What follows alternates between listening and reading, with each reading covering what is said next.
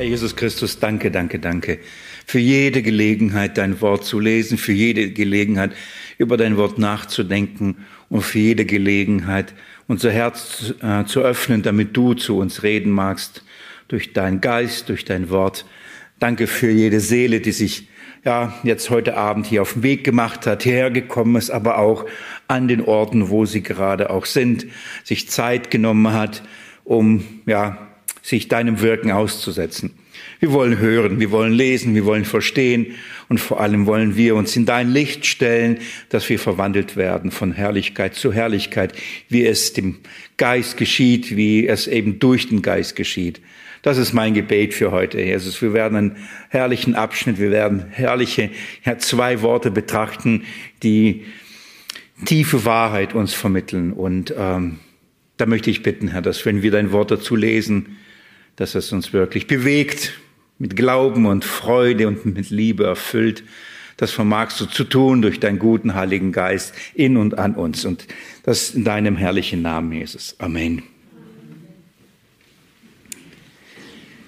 So, wir studieren gerade den siebten Vers aus dem ersten Kapitel, aus dem zweiten Petrusbrief. Beim siebten Vers sind wir angekommen, fast durch ähm, mit dieser, mit, die, mit diesen Paarungen, die dann in den Versen fünf bis ähm, eben bis Vers 7 uns vorgezeigt werden. Der ganze Abschnitt geht ja von dann Verse 5 bis 11 in dem Zusammenhang, was wir dazu beitragen können, dass wir, dass wir in der Heilsgewissheit wachsen und zunehmen können. Und in diesen sechs, ähm, äh, in insgesamt sieben Paarungen, hier haben wir eben sechs, in die sechste Paarung, die wir jetzt gerade anschauen, haben wir ähm, einige Dinge, die uns die Bibel lehrt, Petrus äh, lehrt, die wir dazu beitragen sollen, dazu, da, äh, darreichen sollen, damit wir diese Gewissheit des Glaubens nicht nur zunehmen, sondern dass, dass, darin, dass wir darin feststehen.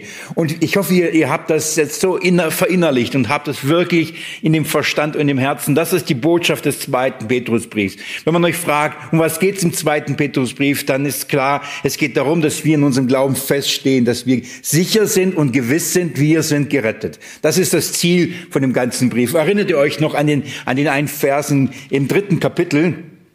Wenn ihr da mit mir hingeht, äh, Kapitel 3 nochmal Vers 17 lese ich euch nochmal vor, heißt es, da ihr Geliebte es nun vorher wisst, so hütet euch, dass ihr nicht durch den Irrwann und der Ruchlose mit fortgerissen werdet und aus eurer eigenen Festigkeit, Festigkeit fallt.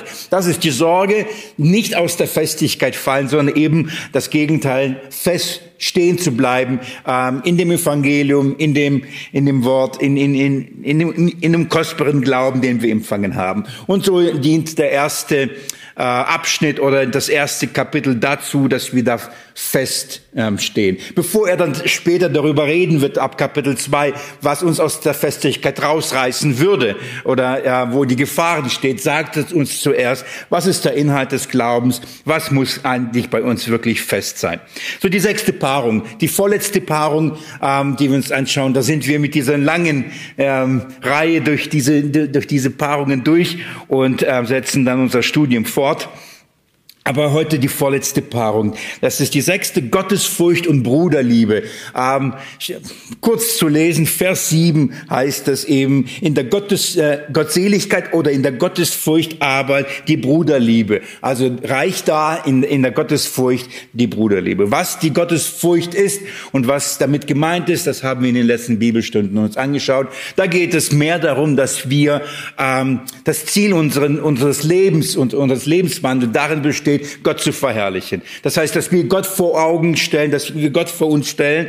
Ähm, es geht darum, dass wir durch das was wir tun oder wie wir leben, dass Gott verherrlicht wird. Das hat was mit eben Gottesfurcht zu tun. Hier geht es weniger um die Angst und die Furcht, das Heil oder die Rettung zu verlieren. Das ist nicht das, was Petrus damit hier meint. Oder die Angst vor Gericht, ähm, vor Gott und der Strafe und der Zucht. Nicht in diesem Kontext redet er von der Gottesfurcht, sondern hier geht es um ein Leben, um ein Herzensanliegen, um eine Herzenseinstellung.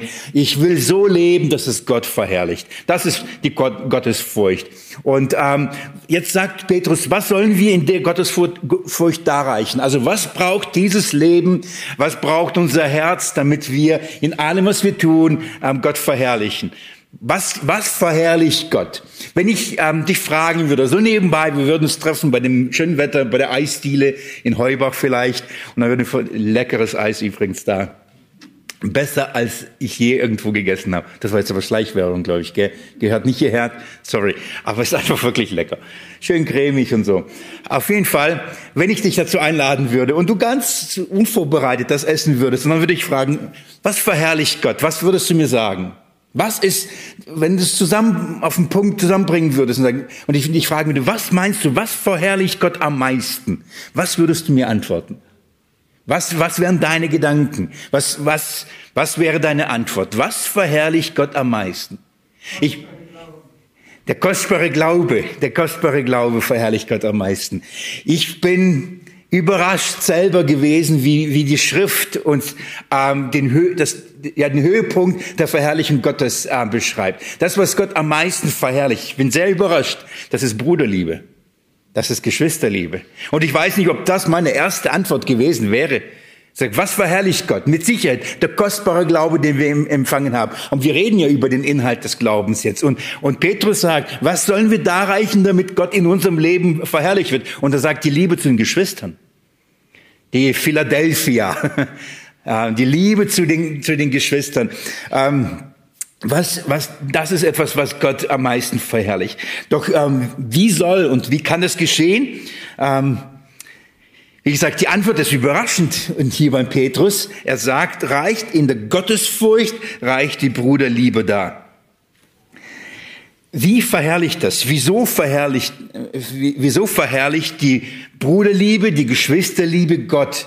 Ähm, wieso ist das Gottesfurcht, wenn wir die Geschwister, äh, die, äh, und also wenn ich jetzt ähm, Brüderliebe sage, dann versteht ihr, dass es nicht nur die Liebe zwischen Brüdern, sondern eben zwischen Geschwistern gemeint ist. Ja, ihr Frauen, ihr wisst ja Bescheid und ich werde es wahrscheinlich so und so sagen, Geschwister oder Bruderliebe, aber damit ist das Gleiche gemeint. Also Wieso verherrlicht die Bruderliebe Gott so sehr? Beziehungsweise, wieso fördert Bruderliebe, Geschwisterliebe unsere Heilssicherheit? Beziehungsweise, Entschuldigung, unsere Heilsgewissheit? Wieso ist das ein Element, das wir da reichen sollen, damit wir in unserem Glauben über unsere Heilssicherheit fester werden? Inwieweit trägt es dazu bei, wenn wir die Geschwister lieben, dass wir selber fester werden in unserem Glauben? Das ist äh, die, die Frage und dem möchte ich mit euch gleich nachgehen und von der Schrift etwas erarbeiten, ähm, was es dazu beiträgt. Zugleich will ich euch damit sagen, wir, wir, wir befassen uns mit dem Herzstück des Evangeliums. Wir, wir befassen uns mit, mit, mit dem Herzstück des Auftrags Jesu. Und eigentlich ist es so einfach. Unser Glaube und, und das, wie Jesus unser Glaube definiert und auf den Punkt bringt, ist einfach, eigentlich, eigentlich so einfach. Und doch ist es mit die größte Herausforderung, die wir haben. Und das, es geht hier um die Liebe zu den Seinen, die Liebe zu den Geschwistern, die Bruderliebe. In gewisser Weise ist es fast der Höhepunkt von der ganzen Liste, die wir bis jetzt durch so viele Bibelstunden durchgearbeitet haben. In, in gewisser Weise kommt nur noch eins, was noch das Ganze überschattet oder über, ähm, umkleidet, und das ist die Liebe selbst, die Agape-Liebe. So, äh, wir, wir, wir begangen und, und ähm, die Schrift sagt, wir sollen in unserem kostbaren Glauben, den wir geschenkt haben. Und dann äh, kommt eine Liste von Tugend da reichen und allen Erkenntnis und Fleiß und, und äh, Konsequenz und, und Enthaltsamkeit und all diese Dinge. Und, und, und, und das läuft und spitzt sich zu sozusagen zu einem Crescendo, zu etwas Großartigen. Und jetzt sind wir kurz von diesem Höhepunkt und dieser, und der redet Brüder, die Liebe zu den Geschwistern. Das ist sehr, sehr wichtig. Das ist, was Gott verherrlicht. Es kommt nur noch eins und zwar in der Bruderliebe müssen wir dann die Liebe da reichen. Das ist dann die letzte Paarung, die wir uns anschauen. Aber wie gesagt, da geht's ähm, dem Höhenpunkt entgegen und wir sind fast am Berg oben angelangt bei dieser Liste. Also inwieweit fördert die Bruderliebe die, die Heilsgewissheit und die Verherrlichung Gottes? Oder wie hängen diese beiden Dinge zusammen? Zu einem ist, weil die Liebe ein Erkennungszeichen ein, ähm, ähm, der Kinder Gottes ist. Die, die Liebe zu den Geschwistern ist äh, trägt eben zu dieser Gewissheit bei. Warum? Weil sie Gottes Herrlichkeit widerspiegelt. Weil sie Gott verherrlicht. Und das, weil sie Gottes Wesen offenbart. Was ich damit meine, ist Folgendes. Gott wird verherrlicht und dass Gott verherrlicht werden soll, das, das ist nichts Neues für euch, richtig? Da, da, da sind wir alle, hoffentlich alle ausgerichtet und, und, und es, es ist klar, warum, warum es uns gibt zum Preis und Ruhm seiner Herrlichkeit. Wie verherrlicht Gott sich? Er sagt nicht nur, du musst mich anbeten, du sollst mich verherrlichen, sondern er, er gibt uns jeden Grund, damit wir ihn verherrlichen, oder? Ich, ich denke an die herrliche Telefonrufnummer Gottes. Kennt ihr sie? Rufe mich an. Psalm 50, 15. Jemand kennt sogar äh, die Nummer ähm, Psalm 50, 15, rufe mich am Tag deiner Not und ich will dich retten. Und dann wirst du mich preisen, heißt das. Das heißt, die Art und Weise, wie Gott Anbetung schafft, wie Gott Verherrlichung schafft, er, er, er, er sagt, ich will dir etwas Gutes tun. In dem Fall, ich will dich retten. Und wenn du mich anrufst und ich dir dann helfen werde, wird das in dir Anbetung und Verherrlichung schaffen. Also Gott sorgt selbst dafür, dass wir ihn anbeten, indem er etwas an uns tut. Er rettet uns. Das ist etwas, ich denke, das, das ist nichts Neues und das habe ich in mehrmals schon hm, das bezeugt und ich bin mir sicher, dass ihr da mit mir seid. Wie gesagt, der Epheserbrief, Einstieg, der, das, der herrliche Psalm von Paulus zum Preis und Ruhm seiner Herrlichkeit, in, dreimal der dreieinige Gott, in Vater, Sohn und Heiliger Geist, alles, was sie wirken, alles, was sie tun in Bezug auf die Errettung hat dieses Ziel zum Preis und Ruhm seiner Herrlichkeit. Also, Gott rettet uns und wird dadurch verherrlicht. Inwieweit? Inwieweit verherrlicht Gott, wenn er uns rettet? Was bedeutet, was beinhaltet ähm, die Rettung? Wenn Gott uns rettet, verwandelt er uns doch in sein Bild, oder? Er lässt uns Anteil haben an seiner göttlichen Natur. Haben wir das im Petrusbrief gelernt? Haben wir. Das heißt, indem er uns rettet, uns den kostbaren Glauben schenkt, bekommen wir eine neue Natur. Wir bekommen Anteil an seiner göttlichen Natur. Und somit repräsentieren wir oder spiegeln wir sein Wesen wieder. Allein das ist ja schon Wahnsinn, oder? Und wie ist Gott? Wie ist sein Wesen? Und das Wunder oder die Art und Weise, wie Gott verherrlicht wird, er, er nimmt einen Menschen, er rettet ihn, er gibt ihm ein neues Herz, das heißt, er gibt einem ein neues Denken.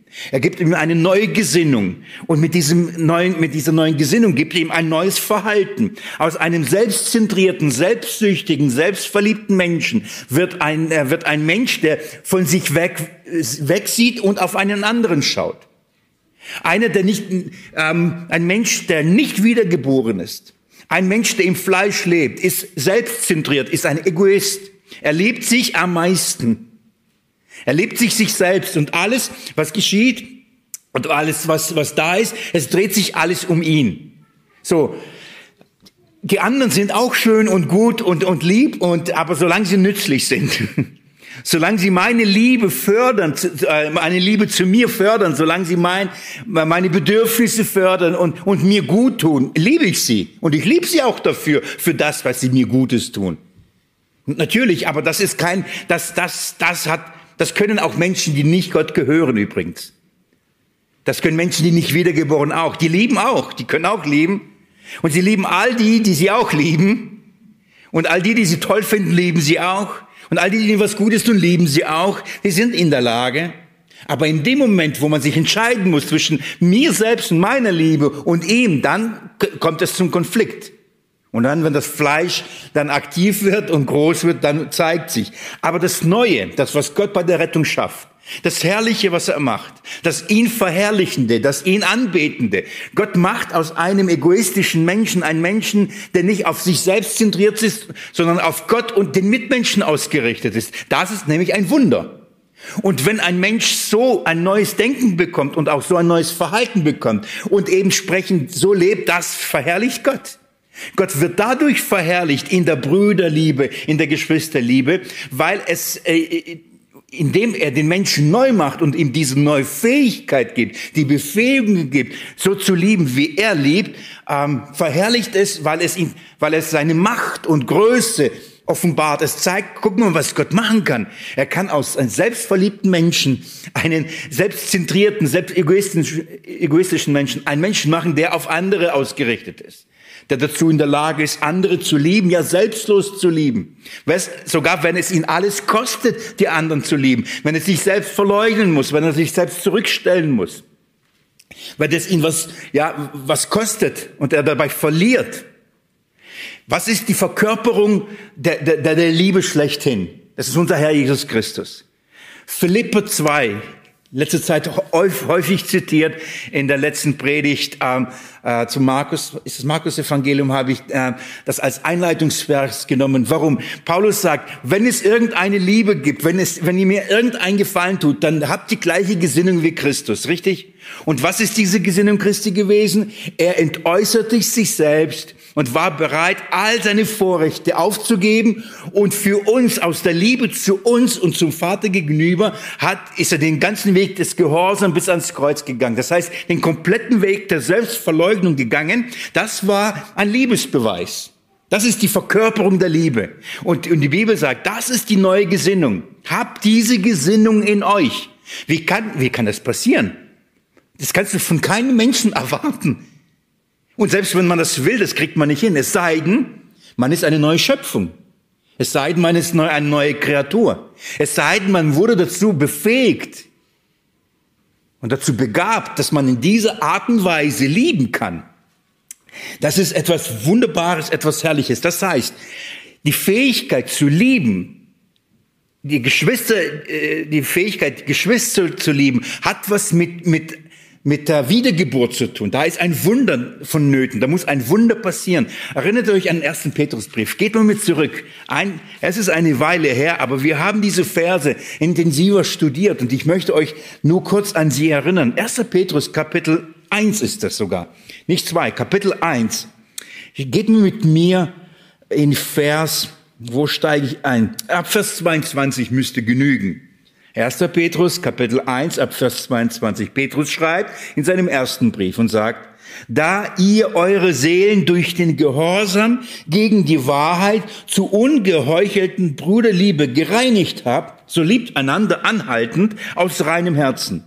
Denn ihr seid wiedergeboren nicht aus vergänglichem Samen, sondern aus unvergänglichem durch das lebendige und bleibende Wort Gottes.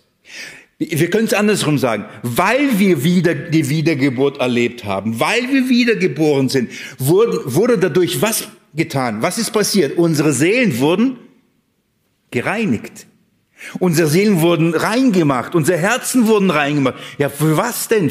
Zu welchem Zweck? Damit wir in der Lage sind, ungeheuchelt die Brüder, also die Geschwister zu lieben. Denn ohne die Wiedergeburt, ohne diese Reinigung unserer Seelen, das heißt unsere Bedürftigkeit, Seelen als die Nefesh, das heißt der bedürftige Mensch, ich brauche, ich, ich muss, ich will, wenn dieses, diese, diese Bedürftigkeit nicht gereinigt wird, dann ist natürlich alles für mich da. Aber wenn es gereinigt wird, dann ist es nämlich für, für, für die Geschwister da. Und die Bibel sagt, durch die Wiedergeburt geschieht genau das. Unser Denken, unsere Seelen, unser Herzen wird gereinigt, damit wir in der Lage sind, die Geschwister zu lieben. Das ist ein, ein, eine Folge der Wiedergeburt. Das ist eine Folge des neuen Herzens. Menschen beginnen sich nicht mehr nur um sich selbst zu drehen. Habt ihr schon mal erlebt sowas? Ich hoffe ihr selbst. Ich hoffe selbst, dass ihr diese Erfahrung merkt, wo, wo, wo ihr merkt, hey, irgendwie ist, sind mir andere auch wichtig geworden. Komisch, aber ist so. Ich bin nicht der Wichtigste. Es dreht sich nicht alles um mich. Ich bin nicht die Sonne und alle Planeten nur um mich herum. Allein die Tatsache, dass man merkt, dass in einem, in, in einem Denken, in, dem eigenen Denken, in der eigenen Gesinnung hier etwas sich verändert hat, ist ein Kennzeichen der Wiedergeburt. Das heißt, wenn ich bis dahin in meinem Leben nur egoistisch gelebt habe und nur an mich gedacht habe und auf einmal ich in meinem Denken, meinem Herzen Raum für andere habe, dann ist das ein Kennzeichen der Wiedergeburt und somit ein Werkzeug, dass ich in meiner Heilsgewissheit wachse. Denn das ist etwas, wo ich sage, das ist nicht normal. Und ich sage dir, das ist nicht normal. Dass Menschen sich nicht nur um sich selbst drehen, ist nicht normal. Nach außen mag das so aussehen, dass auch Nichtgläubige sich um andere kümmern. Aber es hat immer etwas mit sich selbst zu tun. Wenn man nämlich genau hinschaut und nachfragt, wird man die, und die Motive hinterfragt, wird man merken, warum man das tut. Es ist so hingebungsvoll und so selbstlos aus, ist aber nicht. Selbst wenn es nur darum geht, dass ich dann irgendwann mal ein Lob oder ein Merci kriege. Also Schokolade meine ich. wahrgenommen werden als wertvoll. Bundesverdienstkreuzkrieger oder irgendwas. So selbstvoll. Aber ich will doch auch mal geehrt. Ich will doch auch, dass die Leute sagen, guck mal, so ein hinge hinge hingebungsvolles Leben, so Opferbereitschaft. Es ist viel Fleisch dabei. Aber wenn das nicht vorhanden ist, das heißt, wenn, wenn das Verhalten eben nicht aus diesen verschiedenen unreinen Motiven, dann, dann ist was Neues geschehen, dann hat man eine göttliche Natur bekommen. Denn Gottes Natur ist selbstlos. Gott macht nichts aus, aus falschen Motiven. Gott ist rein in diesen Motiven. Christus hat in dieser Art und Weise sich selbst aufgeopfert, für uns Liebesbeweis dargegeben. Das heißt, so, Inwieweit fördert die Geschwisterliebe, äh, die Bruderliebe, inwieweit fördert unseren kostbaren Glauben beziehungsweise die Gewissheit unseres Heils, weil ich merke, dass die Befähigung, das Lieben der Geschwister muss ein neues Herz voraussetzen. Und habe ich dieses Anliegen, dann muss ich ein neues Herz haben. Dann ist ja Wiedergeburt stattgefunden. Das ist noch nicht alles, aber das ist ein guter Einstieg dafür, dass wir verstehen, inwieweit die Brüderliebe Heilsgewissheit fördert. So, wir sind Teilhabe der göttlichen Natur. Wie kann das geschehen? geschehen? Und das ist jetzt etwas Herrliches, weil jeder, der aus Gott geboren ist, eben dazu befähigt worden ist zu lieben. Das heißt, der Geist Gottes, der uns gegeben ist, der in uns neues Leben geschaffen hat, ein neues Herz ge gemacht hat, uns gewaschen hat durch die Waschung der Wiedergeburt und somit unser Herz gereinigt hat und uns Wohnung genommen hat, hat uns die göttliche Kraft gegeben zu lieben. Geh mit mir in ersten Johannesbrief, da werden wir heute noch einiges miteinander anschauen, wie gut, dass er nach dem zweiten Petrusbrief schon kommt. Ähm, ein herrlicher Brief. Ich werde da, wie gesagt, ob heute oder in der nächsten Bibelstunde, wir werden dann noch einmal äh, intensiver hineinschauen. Aber geht mal mit mir schon mal jetzt hinein und schlagt mit mir Kapitel 4 auf, die Verse 7 und 8. Liebe Geschwister, als ich mich darauf vorbereitet habe und die Texte gelesen habe, kamen bei mir ebenfalls die Gedanken, das sind doch die Bibelstellen, die Sie alle gut kennen. Und ich, und ich sage gut, dass Sie sie gut alle kennt.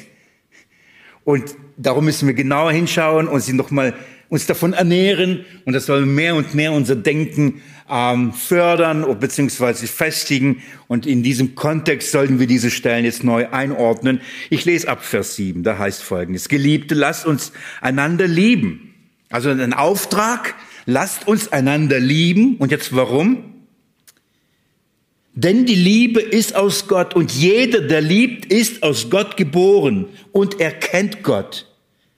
Wer nicht liebt, hat Gott nicht erkannt, denn Gott ist Liebe. Das ist ja, ich, wie lange habe ich dieses herrliche Lied schon nicht mehr gesungen? denkst du mal. Gott ist die Liebe. Kennt ihr das? Oh, ich traue mich nicht zu singen, weil dann wird es schief und dann wird es kaputt machen. Aber dieses herrliche Lied, Gott ist die Liebe. Das ist sein Wesen. Gott ist selbst die Liebe. Und wenn ich aus Gott geboren bin, wenn ich Anteil an seiner göttlichen Natur bekomme, an was bekomme ich Anteil? An seiner Liebe. Das heißt, wer sagt und wer denkt, er ist aus Gott geboren, aber nicht in der Lage ist zu lieben, dann stimmt etwas mit seiner Natur nicht. Andersrum. Wer aus Gott geboren ist, ist in der Lage zu lieben weil Gott selbst in seinem Wesen, in seiner Natur Liebe ist. Und das ist, was Johannes so klar bezeugt. Wer nicht liebt, hat Gott nicht erkannt. Er kann alles Mögliche über Gott kennen und wissen. Rein theologisch, sage ich mal. Aber Gott kennen, das heißt erkennen, von Angesicht zu Angesicht, in diesem Sinne Gott verstehen, Gott erkennen, Gott lieben, selbst Gott lieben, hat was, ähm, ist, wenn ich Gott in dieser Weise erkannt habe, wer ist, und nicht liebe, dann habe ich ihn nicht erkannt. Wenn ich sage, ich liebe Gott, aber, lieb, aber bin ich in der Lage zu lieben, dann liebe ich Gott nicht. Von Gott Wiedergeburt zu erleben, wiedergeboren zu sein, Anteil an ihm zu bekommen, bedeutet ihn die Befähigung geschenkt bekommen, durch den kostbaren Glauben, die, die Fähigkeit, so zu lieben, wie Gott liebt. Wahnsinn, oder? Ich möchte euch das ans Herz legen. Hier heißt nicht, Und wir haben dann den Auftrag, so zu lieben, wie Gott liebt. Dann denke ich, wie, wie kann man so lieben, oder?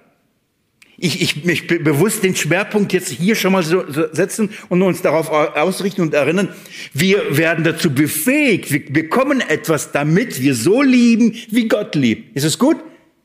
Das ist doch herrlich. Das, das ist, was Petrus sofort am Anfang vom Brief ja ähm, uns zusagt, dass wir all, ähm, alles geschenkt bekommen haben durch seine göttliche Kraft. Er hat uns mit dem kostbaren Glauben das geschenkt, die Fähigkeit, so zu lieben, wie Gott liebt. Das ist herrlich. Das muss man sich wirklich auf der Zunge zergehen lassen und im Geist aufgehen lassen. Was für ein Privileg, was für ein Gnadengeschenk wir da bekommen haben. So zu lieben, in der Lage sein, äh, äh, zu lieben wie Gott. Darum sagte Geliebte, lasst uns einander lieben, lasst es uns tun. Warum? Wir haben diese Liebe von Gott bekommen. Ja, denn die Liebe ist aus Gott, nicht aus uns. Denn die Liebe ist aus Gott. Wenn Gott sich ausschüttet, wenn Gott sich uns mitteilt, wenn Gott uns sich selbst gibt, dann bekommen wir etwas von ihm und das, was wir bekommen, ist Liebe. Ich habe letzte Bibelstunde das schon kurz angesprochen und Gott kurz zitiert Römer 5, Vers 5. Was, was, was steht da? Das ist ein guter Vers, sich auswendig zu lernen. Ähm, aber wir können es auch gerne aufschlagen. Aber ich bin mir sicher, ihr habt schon eine Ahnung, was da steht. Römer 5, Vers 5, damit ihr es anmalen könnt, falls es noch nicht markiert ist bei euch. Römer 5, Vers 5. Gibt es auch eine Liste, auch eine Abfolge von Paulus mit etwas anderer Intention, aber ich lese euch ab Vers 5. Die Hoffnung aber lässt nicht zu Schanden werden, das heißt unsere Zuversicht, unsere Gewissheit, unsere Rettung lässt nicht zu Schanden werden. Warum? Denn die Liebe Gottes ist ausgegossen in unser Herzen durch den Heiligen Geist. So, wir haben Zuversicht, dass wir gerettet sind. Wir haben Zuversicht, dass wir Kinder Gottes sind dass wir Anteil in seiner Herrlichkeit haben. Warum? Denn die Liebe Gottes ist ausgegossen worden durch den Heiligen Geist. Zwei Aspekte dabei, auch das kurz zur Erinnerung. Das heißt, die Befähigung, die Liebe Gottes, Gottes zu uns zu erkennen. Das heißt, der Geist Gottes gibt mir und sagt, du bist von Gott geliebt. Das ist der erste Schritt. Denn die Bibel sagt, Johannes sagt das, denn wir haben ihn nicht zuerst geliebt, richtig? Er hat uns zuerst geliebt. Und so teilt er uns seine Liebe zu uns mit und sagt, ich liebe dich. Das ist das Erste. Aber damit ist Folgendes beinhaltet. Wenn seine Liebe in unser Herz ausgegossen ist, dann verstehen wir nicht nur, dann erkennen wir nicht nur, dass wir von ihm geliebt sind. Damit bedeutet auch, dass die Liebe in unser Herz kommt. Und damit die Befähigung zur Liebe für die anderen. Das heißt, er selbst, liebe Geschwister, er selbst stellt die Liebe uns zur Verfügung für die anderen. Er gibt uns die Liebe, die wir brauchen, um die zu lieben, die ihm gehören. Schaut mal, Gott will verherrlicht werden. Um uns, in uns die Verherrlichung zu wirken, sagt er nicht, du musst mich verherrlichen, sondern er gibt mir jeden Grund, damit ich ihn verherrliche. Versteht ihr? Ist es einfach, ihn dann zu verherrlichen? Eigentlich schon, oder? Eigentlich nicht kompliziert. Er sorgt selbst dafür, dass ich ihn verherrlichen kann. Das ist das gleiche im Prinzip. Er, er sagt, du sollst den Nächsten lieben, du sollst deine, deine Geschwister lieben. Aber damit wir das tun können, gibt er uns diese Liebe ins Herz. Damit wir lieben können. Ist es einfach? Eigentlich schon. Das ist das gleiche im Prinzip. Er, bevor er etwas von uns fordert, gibt er uns das und sagt, nimm's in Anspruch.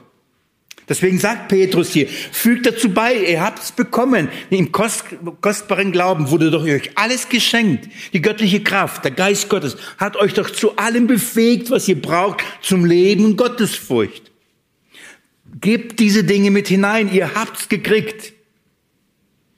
Und wenn du daran zweifelst, ob du es hast oder nicht, dann sind wir genau bei unserem Thema. Heilsgewissheit. Bin ich mir sicher, dass ich ein Kind Gottes bin? Wenn ja, dann ist diese Liebe mir gegeben. Woher kann ich es wissen? Wenn du diese Liebe in deinem Leben erfährst und du merkst, du bist in der Lage, die Geschwister zu lieben, dann ist das ein Zeichen, du bist ein Kind Gottes. Ich weiß, dass, ähm, und ich kann mir vorstellen, nein, ich weiß nicht, aber ich kann mir vorstellen, dass bei euch jetzt einiges so im Kopf rattert und ihr über diese Liebe nachdenkt. Von welcher Liebe redet eigentlich die ganze Zeit? Ein bisschen warten. Wir gucken uns diese Liebe noch an. Von welcher Liebe redet die Schrift und oder ja möchte ich ich ich nehme euch da ein bisschen hinein. Aber das ist etwas, was ich sehr sehr wichtig finde, dass wir es grundsätzlich begreifen. Die Kinder Gottes haben diese Liebe bekommen durch den Heiligen Geist. Und wisst ihr, es gibt etwas, es gibt eine herrliche Aussage, die die wirklich über Jahre mich begleitet und ich immer wieder über sie nachdenke und ähm, in verschiedenen Zusammenhängen in den, Sinn, in den Sinn kommt. Geht mal in den Thessalonicher Brief. Ich möchte euch das kurz zeigen. Thessalonicher Brief. Ausnahmsweise mal nicht im Kontext von Endzeiten, Wiederkunft und all diese Themen, aber mal diesen Brief aufschlagen, aufschlagen. Meistens tut man das, wenn man über die Wiederkunft, Entrückung redet. Aber in diesem Brief gibt es auch etwas anderes.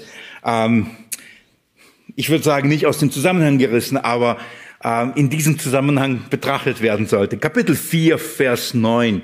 Schaut mal, was Paulus da schreibt. 1. Thessalonicher, 1. Thessalonicher 4, Vers 9. Paulus schreibt, was aber die Bruderliebe betrifft, das ist unser Thema, das ist unser Kontext, was aber die Bruderliebe betrifft, so habt ihr nicht nötig, dass man euch schreibt, interessant, gell? Eigentlich muss ich euch darüber gar nichts schreiben. Ich müsste euch da gar nicht eigentlich daran erinnern. Nichts sagen. Warum nicht? Ich sage euch, weil es selbstverständlich ist. Und warum ist es selbstverständlich? Schaut mal, was er sagt. Denn ihr seid selbst von Gott gelehrt, einander zu lieben. Ja, wie denn?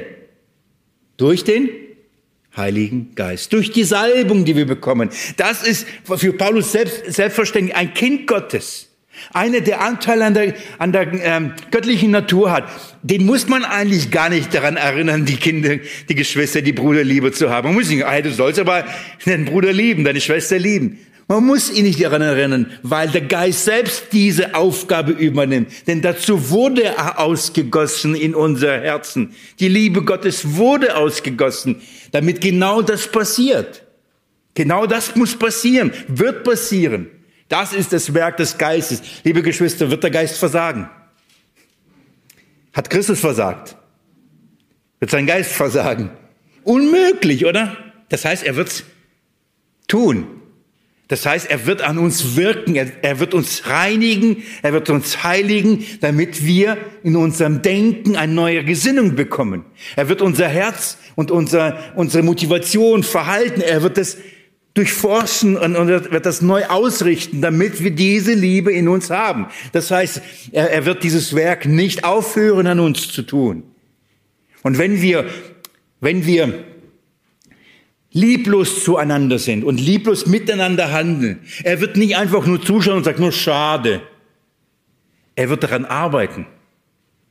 Er wird daran arbeiten, wie der Vater und die Mutter an ihren Kindern daran arbeiten werden, dass die Geschwister sich vertragen. Und wenn es bedeutet Erziehungsmaßnahmen, ja, wenn es dazu notwendig Aussprachen, gemeinsame, wenn es notwendig ist. Der Geist Gottes wird all das tun, weil das, ich, das ist eine herrliche Aussage. Er sagt, eigentlich, eigentlich, ich, deswegen ganz kurz, muss ich eigentlich euch gar nicht sagen. Ich sage euch trotzdem, Bruderliebe ist wichtig, aber ich muss nicht sagen, weil er weiß, Paulus weiß, Kinder Gottes werden durch den Geist gelehrt dahin. Der Geist Gottes wird das tun, er wird die dazu befähigen. Herrlich, oder? Das ist das Werk des Geistes, das Werk des Geistes in und an den Kindern Gottes. Das heißt, wer das in seinem Leben erlebt, das heißt nicht nur die Fähigkeit, die Geschwister zu lieben, sondern auch ähm, das Stück für Stück darin erzogen werden, die anderen zu lieben da, und der, der das in seinem Leben erfährt, also der prüft sich selbst und sagt, ja, das kenne ich, dann, dann fördert es eben den kostbaren Glauben, die Gewissheit, dann bin ich ein Kind Gottes. Dann gehöre ich ja ihm. Und somit macht es unseren Glauben fester. Die Bruderliebe trägt dazu bei, dass wir Gott verherrlichen, indem wir dazunehmen und dieses Werk Gottes an uns größer wird und klarer wird. Das ist eigentlich ein Wunder, was Gott da tut. Und darum verherrlicht sie noch so groß. Wenn Menschen, ähm, die einander eigentlich nicht lieben, auf einmal sich lieben, das, das, da gibt Gott die Ehre und nicht den Menschen. Denn das macht er an uns und in uns. Liebe Geschwister, das Wunder der Gemeinde, auch wenn es Ferien sind, ich sehe einige Gesichter hier und wir sind alle unterschiedlich. Und glaubt mir, so wie wir sind, ist eigentlich unmöglich, gemeinsam irgendwas zu machen. mit unseren Persönlichkeiten, mit unseren Prägungen, mit unseren Biografien, mit unseren Hintergründen, mit unseren Hautfarbe, Nationalitäten, was auch immer, was wir alles haben, mitbringen, ist unmöglich eigentlich, dass wir eine Gemeinde sein können. Und wir merken das dann, dann, wenn irgendwie so diese ganzen Unterschiede und, und Hintergründe und Persönlichkeiten und Traditionen und was, was Biografien mal durchkommen und das Fleisch bisschen stärker wird, dann merken wir, wie schwierig es ist. Aber der Grund ist, warum Gemeinde existiert, ist, weil der Geist wirkt und uns eins macht. Oder wir eins sind in ihm. Und er in uns diese Liebe zueinander fördert. Ich habe letztes Mal nach der Bibelstunde mit meinem lieben Bruder kurz darüber geredet. Das ist für mich ein absolutes Phänomen, das mich in, in mir immer wieder Anbetung, Verherrlichung Gottes hervorruft. Ich bin immer wieder unterwegs, komme Orte, wird eingeladen zu Seminaren, Predigten, Bibelstunden, an, an Orte, an denen ich noch nicht war ich, ich schreibe mit Menschen, ich telefoniere mit Menschen, ich habe sie von Angesicht zu Angesicht noch nie gesehen. Aber wir haben den gleichen kostbaren Glauben. Sie hören das, sie lesen das und sie spüren das, unerklärlich. Da sitzt einer, wir haben das erlebt, wir trafen uns, saßen auf der Terrasse und spüren, wir sind eins. Ja. Das ist das Wunder, was Gott tut. Und ich komme an Orte und, und ich sitze mit den Geschwistern, wir beten vorher und ich denke, wo gibt's das? Wo gibt's sowas? Das ist ein Wunder. Ein absolutes Wunder. Das kann nur der Herr wirken. Das kann nur der Geist wirken. Das ist ein Zeugnis von, von, von, von, von dem Wunder und von der Verherrlichung Gottes. In dieser Weise absolut herrlich. Warum ist das so aber ein Wunder? Und ich sage euch das, weil das im Gegensatz zu dieser Welt ist. Und ich rede jetzt nicht, dass die Welt einfach sich immer nur hasst. In gewisser Weise tut sie das, auch wenn sie dann sozusagen den Weltfrieden und Liebe fördert und, und, und fordert und fördert, sage ich mal, hat das eher eben was mit dem Fleisch zu tun, mit der Selbstliebe. Das, äh, das Thema will ich jetzt nicht vertiefen, was ich aber damit sagen möchte, dass die Welt eigentlich Gott hasst. Die Welt hasst Christus. Und jetzt, die Welt hasst alle, die ihnen gehören. Sie kann sie nicht lieben. Sie tut es auch nicht.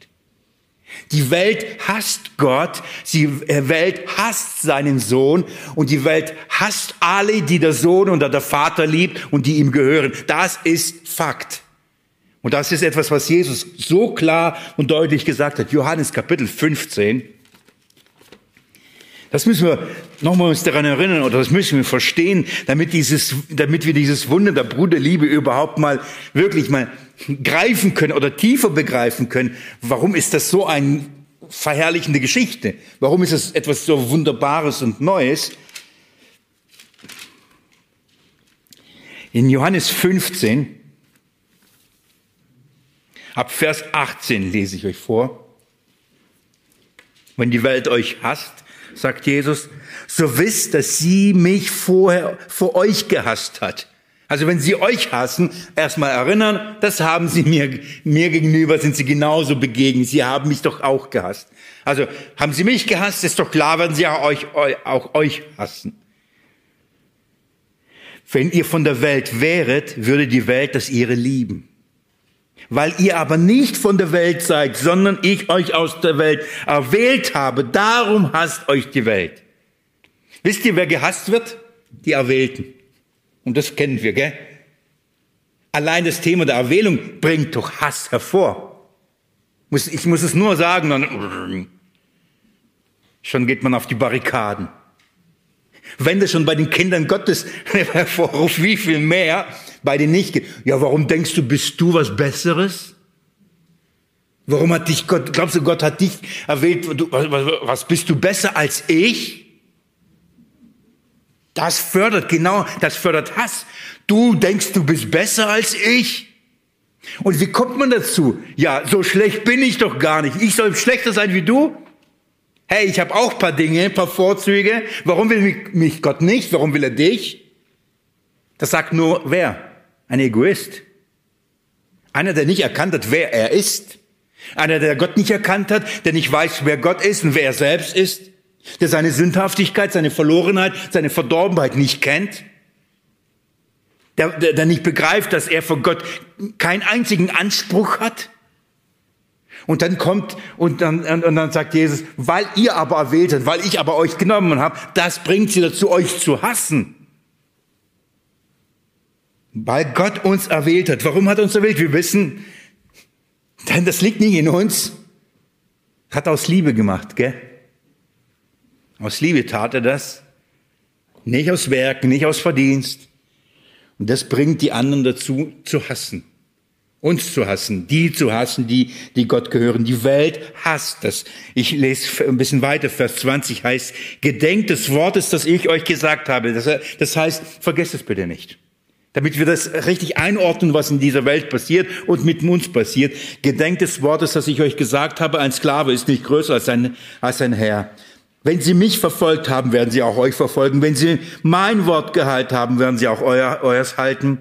Aber dies alles werden sie euch tun, um meines Namens willen, weil sie den nicht kennen, der mich gesandt hat.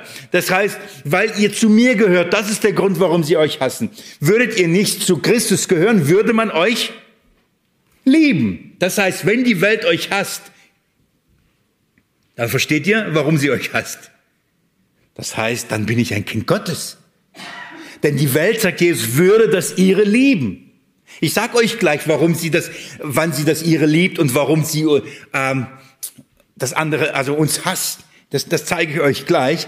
Das, ähm, nehmen uns die, andere, die nächsten Verse mit hinein. Schaut mal Vers 22.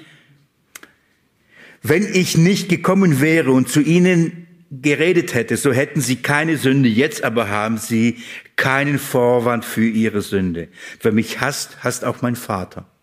Wenn ich nicht die Werke unter ihnen getan hätte, die kein anderer getan hat, so hätten sie keine Sünde. Jetzt aber haben sie es gesehen und doch sowohl mich als auch meinen Vater gehasst. Warum hassten sie Jesus? Weil er die Dinge gesagt hat, die er gesagt hat, weil er die Dinge getan hat, die er getan hat. Und was hat er gesagt und was hat er getan? Er überführte sie von ihrer Sünde. Und darum hasst die Welt Gott. Darum hasst sie den Sohn. Warum? Weil sie ihnen offenbaren, wer sie wirklich sind. Und die wollen in diesem Licht nicht stehen. Denn das offenbart die Sünde, die Hässlichkeit, die Verdorbenheit. Und sie hassen es, sie meiden es. Also müssen sie entweder aus dem Licht raus oder das Licht muss weg. Darum töteten sie ihn. Er sollte nicht mehr scheinen. Er sollte ihre, ihre falschen Motive, ihre Heuchelei, ihre Sünde, soll es nicht mehr offenbaren, nicht mehr, nicht mehr sichtbar machen. Das heißt, in der Gegenwart Gottes, in der Gegenwart seines Sohnes und in der Gegenwart der Kinder Gottes ha, passiert was Licht. Und in der Gegenwart werden die nicht Kinder Gottes als welche offenbart? Als Sünder. Eben nicht als Gerechte, als Ungerechte. Und das lässt sich keiner sagen. Das ist etwas, was man hasst, was keiner will, oder? Ich erinnere euch an die Begebenheit. Ich nehme bewusst jetzt die, weil die auch zeigt, es gibt eine Chance zur Veränderung. Als Jesus von seinen Brüdern weggejagt wurde zum, zum Fest nach Jerusalem, kennt ihr die, die Begebenheit? Johannes, ich glaube Kapitel 7, fünf, fünf rechts hier. Danke. Da, da sagen sie doch, geh, geh, ein Prophet muss offenbart werden, ein, muss gehört werden, geh nach Jerusalem, geh zu einem Fest. Das klingt so, so förder, als ob sie ihn fördern wollen, als ob sie ihn ein bisschen pushen wollen. Aber der Grund liegt darin, geh bloß weg von uns. Und der Grund liegt offensichtlich, in deinem, in deiner Gegenwart kommen, schneiden wir immer schlecht ab. Darum hassen sie ihn, weil alles, was er tut, immer besser ist als sie. Sie sehen seine Gerechtigkeit und in die seine Gerechtigkeit schneiden sie immer ungerecht ab. Denn seine, und ihre Gerechtigkeit kann niemals besser sein als seine Gerechtigkeit. Also hassen sie ihn dafür. Und genau das verhält sich mit den Kindern Gottes. Nicht, dass wir sündlose, sündlos sind, nicht, dass wir besser sind, aber wir haben eine neue Gerechtigkeit. Und wisst ihr, wie diese Gerechtigkeit ist? Perfekt.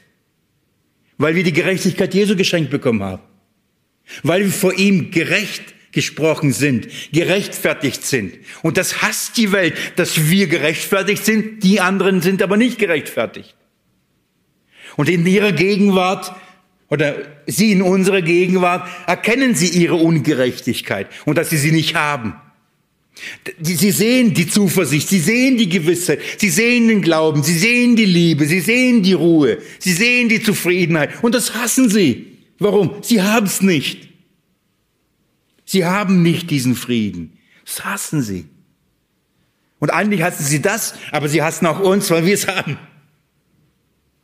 Und dann drehen sie sich dagegen und, und gegen uns und gegen die, die es haben und verleumden sie und verspotten sie und kämpfen gegen sie. Warum? Weil sie es nicht haben. Das offenbart, das offenbart alles. Geht mal wieder zurück zum Johannesbrief. Johannes hat diese Dinge herrlich verarbeitet. Erster Johannesbrief, Kapitel, äh, nicht Kapitel 1, sondern Kapitel 2 in dem Fall.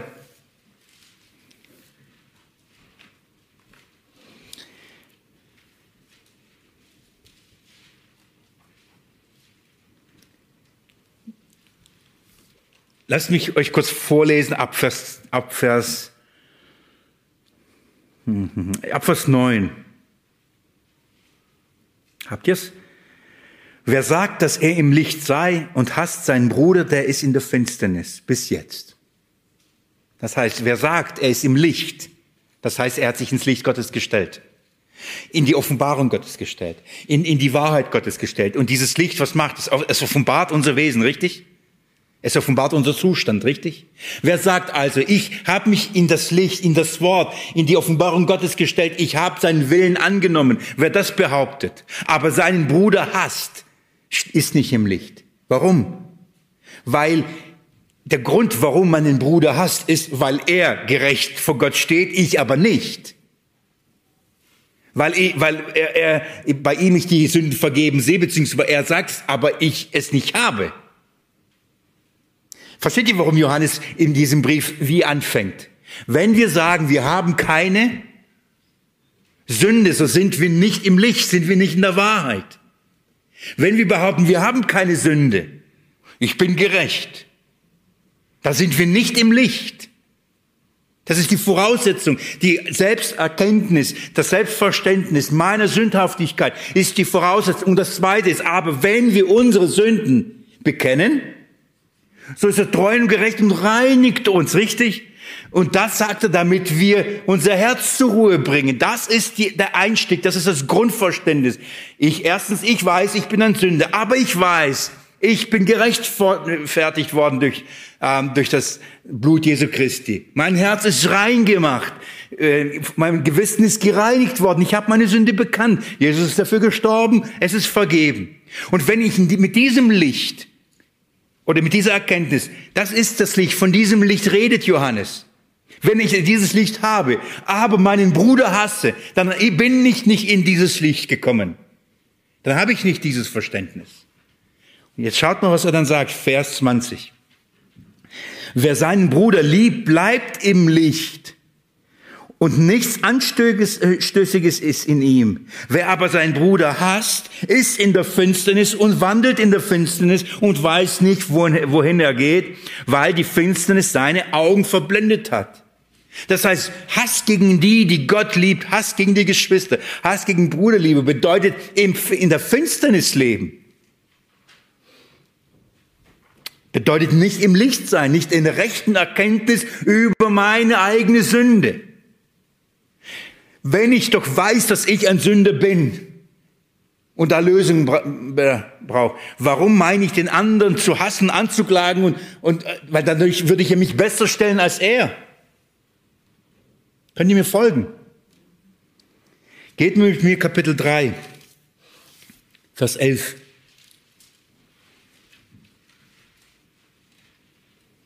Kapitel 3, Vers 11.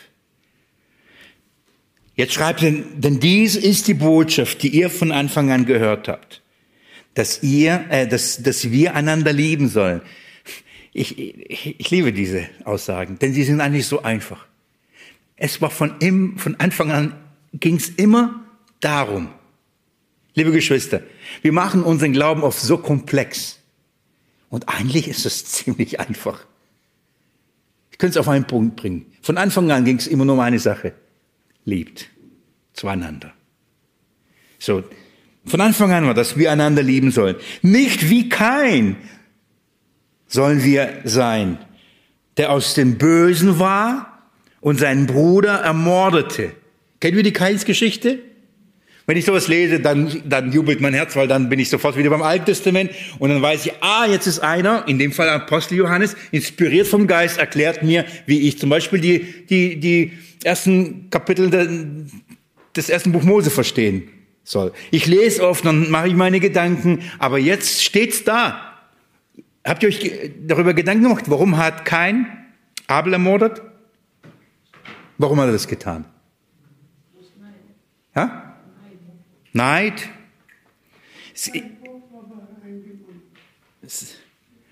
Das eine Opfer war angenommen, das andere war nicht angenommen. Lesen wir, was die Schrift sagt. Er war aus dem Bösen erstmal. Das heißt, er war was nicht. Nicht aus dem Guten. Das mit, er war kein Kind Gottes. Aber wisst ihr, wer ein Kind Gottes war? Sein Bruder. Und hat er seinen Bruder geliebt? Er hat ihn gehasst. Warum? Jetzt lesen wir. Schaut mal, was hier steht. Nicht, weil kein, wie kein sollen wir sein, der, sein, äh, der aus dem Bösen war und seinen Bruder ermordete. Und weshalb ermordete er ihn jetzt? Warum hat er das getan? Weil seine Werke böse waren, die seines Bruders, aber gerecht. Das ist der Hauptgrund. Warum hat Gott das Opfer vom Kain, ähm, ich verwechsel immer die Namen, gell? Die vom Abel angenommen und von Kain nicht. Das, weil das eine Opfer der Anbetung nicht besser war, weil es waren Tiere. Da wird so viel spekuliert, ja, das waren halt Getreide, gell, beim Kain hat Gott nicht gemocht. Doch, Gott mag, mag auch solches Opfer. Lesen wir im dritten Buch Mose, zweiten Buch Mose haben wir genug, was diese Opfer betrifft. Aber das war ein e-, echtes Opfer, es war halt ein Lamm. Wissen wir gar nicht, ob es ein Lamm war, gell? War ein Tier. Ah, das ist, was Gott äh, gefallen hat. Nein, nein, nein, nein. Der Grund war, der eine hat es im Glauben getan, der andere hat es im Unglauben getan. Der andere hat ihm in, in, war ein Kind Gottes und hat ihn verherrlicht, das andere nicht. Das eine nimmt Gott von ihm an, das andere nicht. Und warum? Weil der eine böse war und weil seine Werke böse waren und das andere, des Bruders gerecht. Das heißt, in, in kein hat sich immer in der Gegenwart von seinem Bruder wie gefühlt? Als ungerecht. Er, seine Ungerechtigkeit, seine bösen Werke wurden immer offenbar gewesen. Es war ihm klar. Auf wen haben wir ein herrliches Bild in Abel? Richtig? Versteht ihr? Wer umgebracht wurde weil, er, weil seine Werke gerecht waren und weil die anderen Brüdern die Werke böse waren. Warum brachten die schriftgelehrten Pharisäer, die Hohepriester, warum brachte das Volk Jesus beiseite? Warum haben sie einen ihrer Brüder umgebracht? Warum haben sie das mit Josef genau das Gleiche getan? Weil sein Werke gerecht waren und das ungerecht. Sie haben ihn gehasst. In seiner Gegenwart waren sie nicht so gut. Das ist der Grund. Es offenbarte seine Boshaftigkeit. Und das nimmt Johannes wieder und lest mal mit Vers 13 sagt, wundert euch nicht, Brüder, wenn die Welt euch hasst. Das heißt, er setzt Kain und Abel als Beispiel für, für Geschwister, für ähm, Brüder und auf eine, ein echter und ein nicht echter, ein gläubiger, ungläubiger, für Welt und Nichtwelt, für die Gemeinde und sagt, wundert euch nicht, Brüder, wenn die Welt euch heißt. Wir wissen, dass wir aus dem Tod in das Leben hindurchgegangen sind, weil wir die Brüder lieben. Woher wissen wir, dass wir nicht wie kein sind? Weil wir nicht das Gleiche tun, was kein tut. Der Kain wollte die, den, denjenigen, der permanent seine Sünde und seine bösen Werke offenbarte, er wollte weghaben. Wenn du das immer noch das Anliegen hast, all diejenigen, die deine Sünde, die offenbaren, beiseite zu schaffen, dann stimmt etwas mit deinem, mit deinem Glauben nicht. Dann willst du Sünde verheimlichen, dann willst du Sünde verstecken, dann willst du in der Finsternis bleiben, dann wandelst du nicht im Licht.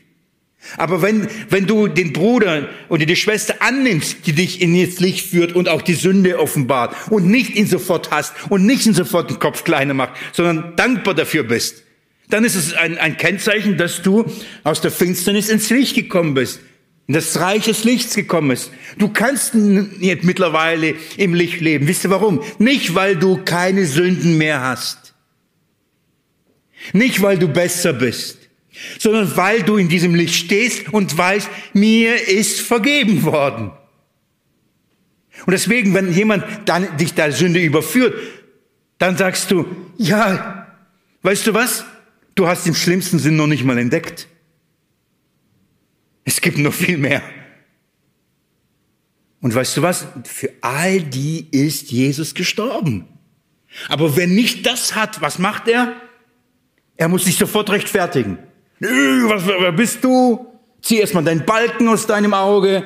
Wie kannst du richten? Denkst du, du bist besser als ich? Nein.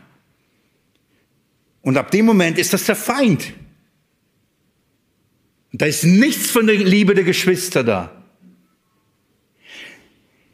Wir werden in der nächsten Bibelstunde sehen, was die Liebe ist. In Tat und Wahrheit. Und wisst ihr, was Wahrheit oft ist? Überführend. Und das ist eine Liebestat, wenn man die Wahrheit sagt. Und ein Kind Gottes wird sich in die, unter diese Wahrheit stellen. Aber ein Nicht-Kind Gottes wird alles dafür sorgen, dass diese Wahrheit verschwindet. Und dass derjenige, der diese Wahrheit tut, auch verschwindet. Er wird ihn hassen. Weißt du, was ein, schon mal ein erster guter Test ist? Ob der Geist Gottes in dir ist und er dich zu einer der Liebe befähigt. Wie reagierst du, wenn eines deiner Geschwister, Glaubensgeschwister, dir die Wahrheit sagt? Das ist ein guter Test. Kannst du ihn immer noch lieben? Liebst du ihn immer noch? Oder hast du ihn dafür? Das ist ein guter Test. Zu welch, ob du ein Kind Gottes bist oder nicht. Wundert euch nicht, Brüder, wenn die Welt euch hasst. Das ist normal, wenn die Welt so reagiert. Wir wissen, dass wir aus dem Tod in das Leben äh, hinübergegangen sind, weil wir die Brüder lieben. Wer nicht liebt, bleibt im Tod. Jeder, der seinen Bruder hasst, ist ein Menschenmörder. Das heißt, wer in Gedanken schon sagt, du Idiot, Kennt ihr das, was Jesus gesagt hat? Da beginnt schon, das ist der Hass. Schon in Gedanken. Und ihr wisst, dass kein Menschenmörder ewiges Leben bleiben, die sich hat. Das ist undenkbar. Dass ein Menschenmörder, in dem Fall einer, der die Wahrheit und das Licht hasst, ewiges Leben hat. Undenkbar. Ich hoffe, ihr versteht das Prinzip, wie das miteinander zusammenhängt. Ich fasse zusammen für die heutige Bibelstunde und ich bin wiederum froh, dass wir über jedes Thema zweimal reden dürfen. So, nächstes Mal werden wir uns darüber unterhalten, was diese Brüderliebe noch braucht, nämlich die Liebe. Und deswegen habe ich noch ein bisschen Zeit, wieder über die Brüderliebe zu reden und dann gehen wir weiter. Aber ich fasse zusammen. Inwieweit oder die Gottesfurcht, das Leben, das Gott verherrlicht, braucht die Bruderliebe. Warum? Weil die Bruderliebe das Werk Gottes, das ihn verherrlicht, offenbart, nämlich das Wunder, das aus egoistischen Menschen liebevolle Menschen macht, aus Menschen, die ihre Sünde erkennen und die Sünde annehmen und in diesem Licht bleiben. Und auch die annehmen, die akzeptieren, die lieben, die einem das offenbaren und die einem das auch sagen, ohne sie sofort beiseite schaffen zu müssen.